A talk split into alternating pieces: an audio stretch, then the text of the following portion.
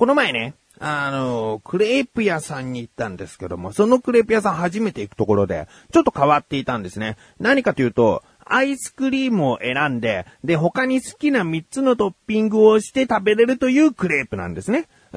で、まあ、本当に素材にこだわったという感じがして、その3種類トッピング選ぶのもすごく悩むんですね。えー、生クリームに始まり、チョコレートソース、ブルーベリーソース、えー、あと果物で言うと、イチゴ、バナナ、キウイ、パイナップル、ブルーベリー、いろいろとあって、で、あとはコーンフレークとかですね、えー、自分、まあ、一つ言いますと、ラムネとかね、えー、ラムネ入れたんですけども、あと、まあ、本当に細かく、えー、蜂蜜とか、なんかいろいろとある中で3つだけ選べると。うん。で、自分はですね、ケーキをあまり好んで食べないということで、えー、せっかくだから生クリームが入ってないクレープにしようと。思ったんですね。うん。で、爽やかな感じがいいかなと思ったので、果物も、うん、キウイとパイナップルを選んで、で、先ほど言ったラムネ。うん、もうこれと、あとはあの、ヨーグルト風味のアイスクリームを選びまして。このクレープ美味しいんじゃないかなと思う自分の嫌いなものが一切ない爽やかにいただけるクレープなんて、えー、初めてだなと思って。で、楽しみにして。で、神さんもね、食べるということだったんで、席を子供たちと自分は取っておいたので、そこで座って待ってたんです。で、神さんが注文を覚えて買いに行ってくれたと。うん。で、そのね、まあ、買ってすぐに受け取れるわけじゃなくて番号札を持って席でお待ちくださいっていう感じだったんですけども、その番号札をもらってガミさんが戻ってきた時に、なんか生クリーム入っていないけどよろしいですかって言われたよとか言って、うーさんね、クレープイコール生クリームとかね。そうじゃない。だってせっかく選べるんだから生クリームのないクレープにしたっていいじゃないかと思って。なんかね、生クリームあって当たり前かと思って、店員さんも聞いてくれたと思うんだけど、いいのいいの生クリームは入ってないクレープがいいのつってね、いざこう番号が呼ばれて、そのクレープを食べたらですね、まあ狙い通りの美味しいクレープになってましたね。で、一番もペロリと食べたらですね、子供はそのチョコバナナクレープというスタンダードな、えー、バナナのクレープがいいって言ったんで、スタンダードなチョコレートソースと、えー、生クリームとバナナの入った、えー、クレープを買ったんですけども、で、それが食べきれないって言うんでね、ああ、じゃあもう本当にちょっとしか残ってないからそれ食べちゃうよっ、つって。で、もらって食べたらですね、もうバナナは入っていない状態だったんですけれども、その生クリームが超うまくてですね、あの、普通の、なんて言うんですかね、滑らかな生クリームじゃなくて、言い方は悪いんですけれども、もそもそした生クリームで、だからそれだけこうしっかりとした、えー、感じの生クリームが、またね、こうミルク感も強くて、すごいうまいと。で、ふと思い出して、店員さんはもう相当自信があってね、もうどんな客でも常連でも初めての人でも生クリーム、3つのトッピングの中で、まず生クリームを選ぶと思うのに、なんだこのキウイ、パイン、ラムネっていう。何にも分かってねえけど、生クリーム入れなくていいですかって多分そういう意味で聞いてきたんだと思うとね、ちょっと恥ずかしくもなりつつ、まあ勉強になったかなと。あそこのお店のクレープに生クリームは欠かせない。ね、そういうことが分かりましたけども、何でもね、自分のこだわりで作ったものが一番ということではないということですね。うん。ということで、次は絶対に、むしろダブル生クリームなんていうことが言えたら、そうしたいなと思っている自分がお送りします。菊師匠のなだらか向上心。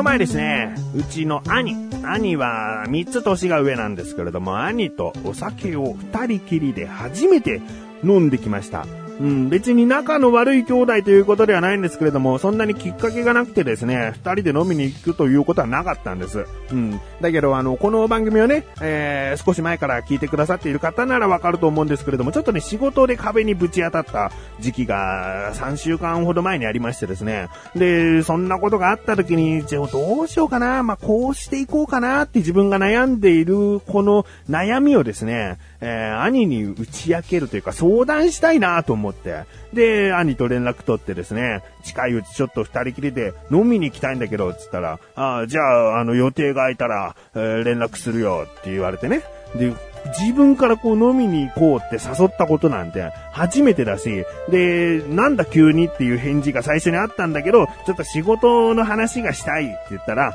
あ、そういうことか、じゃあ、えー、早めに近いうち連絡するというやりとりになったので、あのー、まあ、兄としてもですね、そんなに、じゃあ、そのうちなとかそういう感じではなく、なるべく早めに予定を立てなきゃなという風に伝わっていたと思うんですけどね。まあ、この兄、兄がですね、マイペースですね。あの、弟とかね、この家族に対してだけマイペースなのかどうかわかんないけど、待ち合わせしても大抵遅れてくるしね、あご飯食べればね、必ずトイレに行ってね、20分ぐらいはね、あの、してるんですね。大きい方をね。なんか食べたらすぐ出ちゃう体質なんだとか言ってね。で、待たせる待たせる、人を待たせるね。あまあ、そういう意味でもマイペースだし、あそのね、先ほど言いましたように予定を決めると言ったのに、一週間ぐらい連絡がなくて、えー、もしかしたら週末行けるかも、みたいな連絡が来たんですね。で、あ、そう、じゃあ、あその日でいいよって、えー、夜遅くなっても自分はそれまで仕事してるからそのまま仕事終わりに行くから、つって、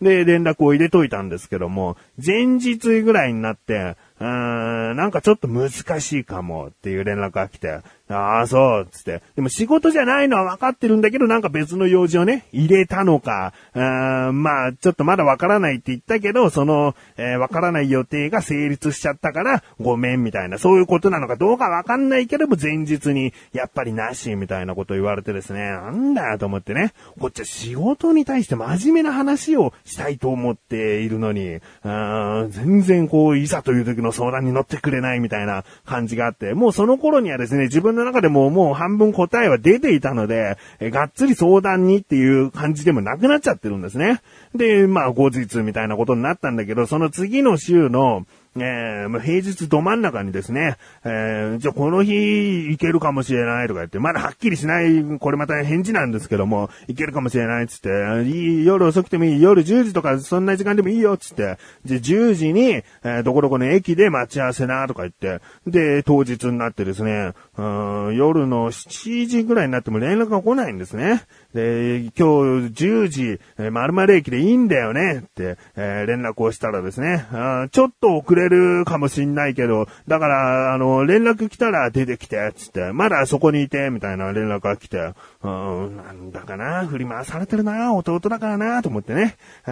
で、まあ、仕事しながらですね、自分も待っていたんですけども、まあ、やっとですね、連絡が来て、連絡が来た内容がですね、あその時もう9時45分ぐらいかな、50分ぐらいかな、もうそろそろ10時になるよという時間だったんだけど、あと40分で、えー、そっち着くから、みたいな、駅に着くから、みたいな感じの連絡で、ああ、そう、あ時間前だけど、えー、遅れるってことだなと思って。で、だからまあ40分ぐらいに着くっていう計算をしながら、えー、自分もじゃあその時間に着けるように行こうつってね。で、行ったんですね。うん。で、無事、まあそこからですね、無事兄と会って、で、兄はですね、ちなみに料理人なので、もうその駅の周辺の料理屋なんて、えー、もうまあね、えー、大体のところは、えー、こういうお店だということを分かっているので、えー、どこで飲むかっていうのはまあ兄に任せていたんですね。で、ちょっとこう、脇道入ったような、えー、じゃあここで飲もうって、えー、初めてこの駅に来た人たちが選ばないようなお店にですね、行ったらですね、えー、ちなみに焼き鳥屋さんなんですけれども、まあ、美味しい焼き鳥屋でね。あの、焼き鳥屋さんってあんまり行かなかったんですけども、この、レバーとかね、ハツとかね、半生なんですね。これいい意味でですよ。だからレアですね。注文を受けてから焼き始めるという、焼き置きもしない、ちゃんとしたお店でですね、これをこういい感じに焼いてくれて、あまあ、あとね、親子丼とかもね、もう卵で閉じない。あもう出汁に煮込んだ鶏肉を、あの、最後生卵をかけて仕上げるという、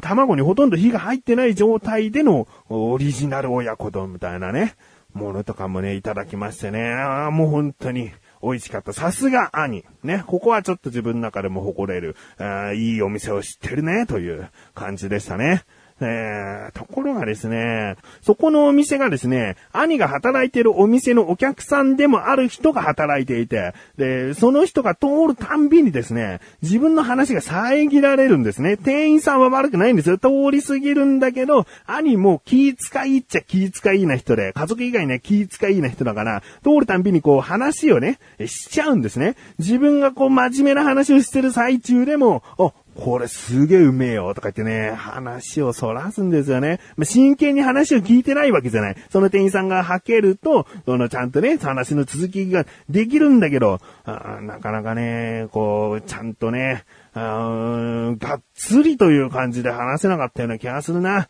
あなんかね、そういう部分もね、マイペースというかね、アニーペースですよね。サトシ、一服するぞ。えい。仕事しながら何聞いてたの？ポッドキャストのなじら百姓。何それ面白いの新潟市の農家二人がゲストを招いて農業について喋ってるインターネットのラジオだよ。農業に興味ある人だったら聞いた方がいいわ。えー、これって喋ってんの誰なの？大輔とサトシだって。それって、俺たちじゃん百姓ポッドキャスト、ナジラ百姓。毎週日曜くらいに配信。ナジラ百姓で検索。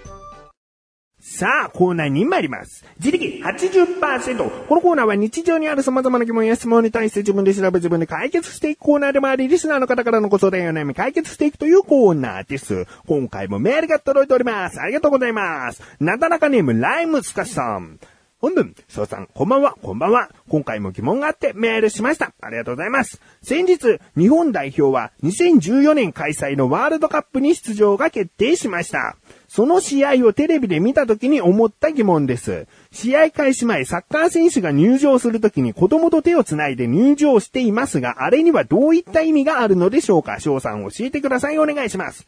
ということですね。えー、まあ、無事と言いますか、日本代表ね、えー、来年ワールドカップ出場決定ということですが、自分はそこまでサッカーに興味を持っていないので、日本代表としては、あ嬉しいという、えー、止まりですかね。うん。えー自分はね、野球派といううこともありますからね。うん。でもまあ今回の疑問、いきたいと思います。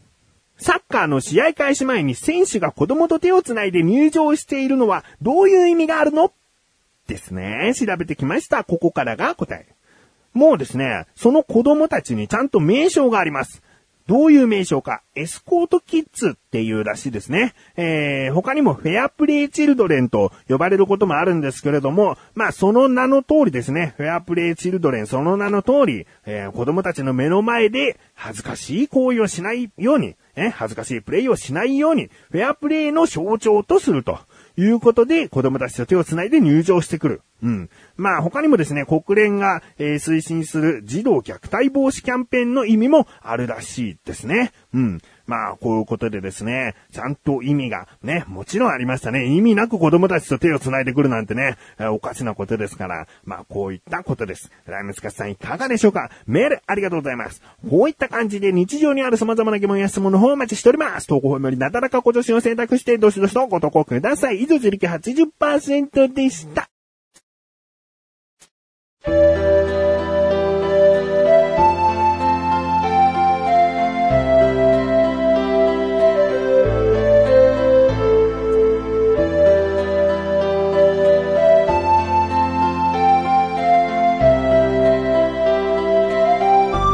エンディングです。そしてすぐお知らせです。このなだらかご助身が配信されたと同時にリンクページから行けますアスレチック放送局の中にあるクッチレサーラジオもこの度更新されました。月1更新で更新されました。うーん、時間はですね、1時間40分弱だと思いますけれども、えー今回はですね、あまり長すぎず2時間を切ることができましたね。えーまあ2時間を超えていないから短いということではないですけれども、あ月1更新なので、えーゆっくりゆっくりですね、聞いていただけたら嬉しいなと思います。今回はですね、マッシュルが佐渡島に行った時のお話だったり、うん、あとはですね、あ、まあ、マシュル的には重大